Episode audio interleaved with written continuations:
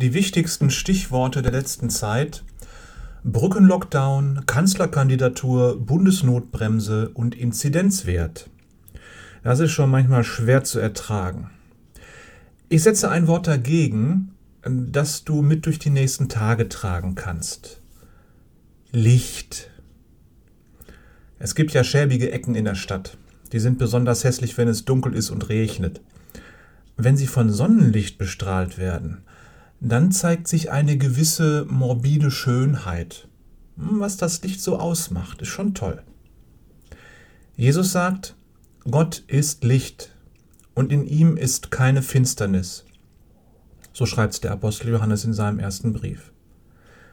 Darum wende dich an Gott, dann leuchtet er in dein Leben.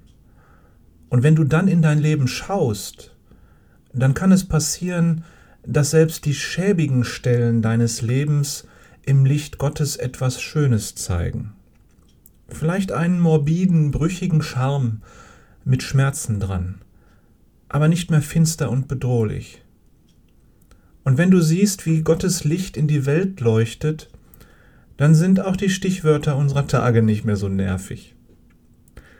Wende dich an Gott und lass dir das Leben beleuchten.